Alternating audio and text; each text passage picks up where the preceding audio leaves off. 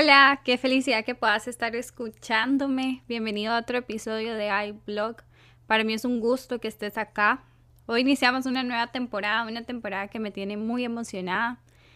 Hace un tiempo decidí tomar un pequeño break de todas estas situaciones, proyectos, porque quería pensar y analizar y quería que en el momento que volviera, volviera con todas las fuerzas y de verdad que lo estoy haciendo. Hoy vamos a iniciar una temporada que habla de algo que todos hemos vivido, algo que a todos nos causa muchas emociones, a veces no sabemos cómo sentirnos o tal vez no sabemos cómo enfrentarlo. Y es que te voy a hablar de eso mismo, de las temporadas en nuestras vidas, de los procesos. En este episodio 1 vamos a hablar de algo que también nos cuesta a todos los seres humanos y es aceptar un no por respuesta.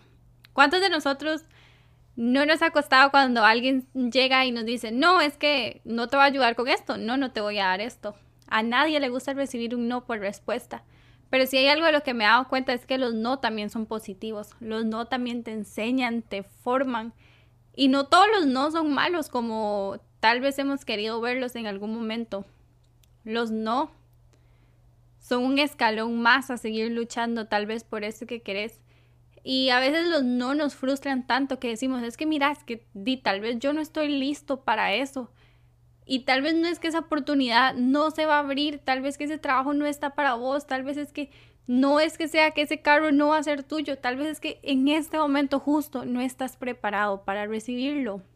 Pero eso no significa que en algún momento no lo vayas a recibir, simplemente que a veces nos desesperamos y nos desesperamos tanto que hasta esa desesperación puede llegar a doler, nos sentimos fracasados, sentimos que las cosas tal vez no salen como nosotros quieren.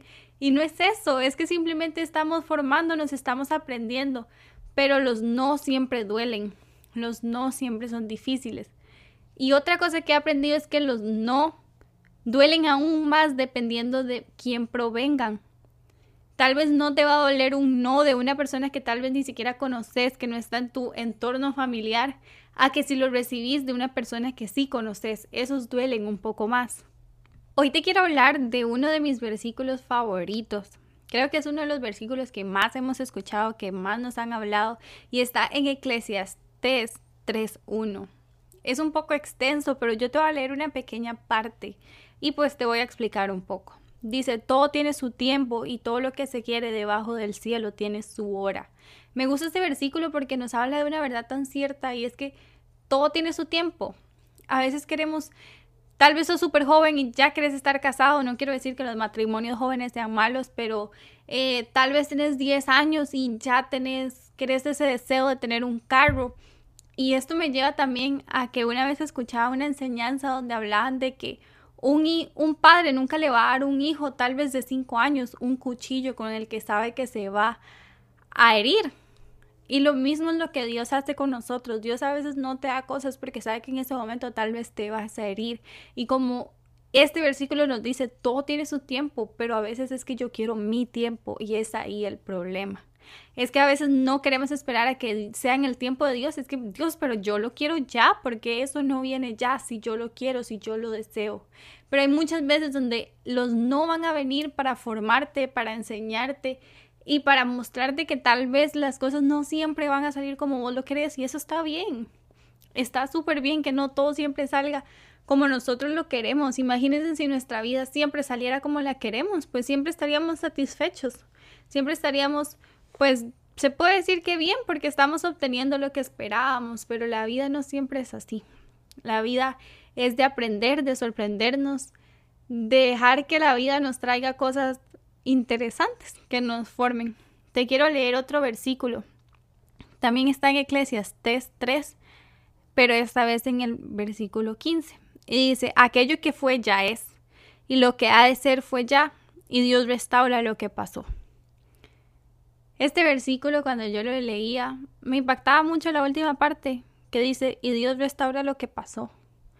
Porque a veces seguimos pensando en ese no que llegó en nuestro pasado y ya porque llegó ese no, pensamos que en un futuro ese no no se va a convertir en un sí, que esa puerta no se va a abrir, que tal vez yo nunca voy a encontrar el amor, tal vez las cosas buenas no son para mí porque hace un tiempo recibí un no, hace un tiempo una puerta se cerró y entonces eso significa que ya no voy a encontrar un buen trabajo. No, por el contrario, ese no te debe impulsar a tener muchísimas gracias y muchísimas ganas de poder crear eso que vos querés. Que una puerta se haya cerrado no significa que todas estén cerradas. Y este versículo me impacta porque Dios restaura lo que pasó. Tal vez vos decís, es que me equivoqué y por eso me dijeron que no. Dios restaura, Dios te puede hacer nuevo y puedes llegar a ir con todas las ganas, pero todo depende también de que tanto estés vos dispuesto a hacerlo. Dios dice que todo aquello que fue ya es. Y a veces nos cuesta tanto entender eso. A veces queremos seguir cambiando el pasado y cambiarlo y cambiarlo y cambiarlo.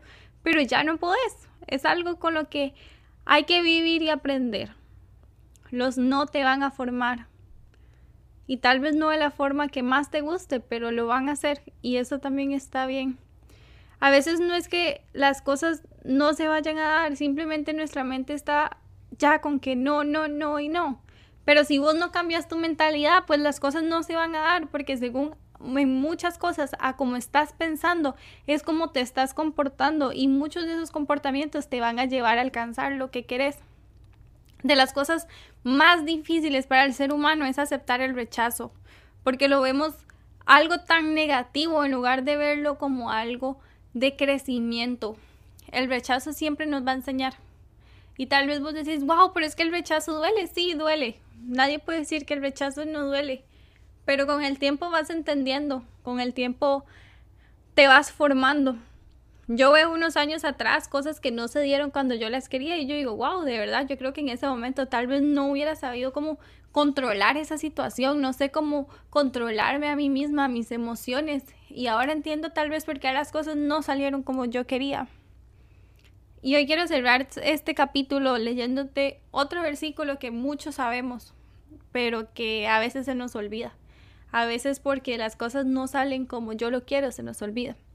Y está en Jeremías 29:11 y dice, yo sé los planes que tengo para ustedes, planes para su bienestar y no para su mal, a fin de darles un futuro lleno de esperanza.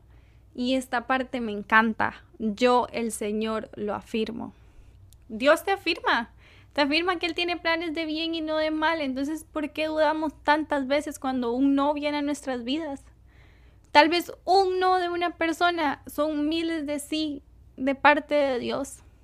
Tal vez que esa puerta se cerrara es el sí que viene de parte de Dios en tal vez otra área que ni siquiera te imaginas. Ese no te está enseñando y te está formando.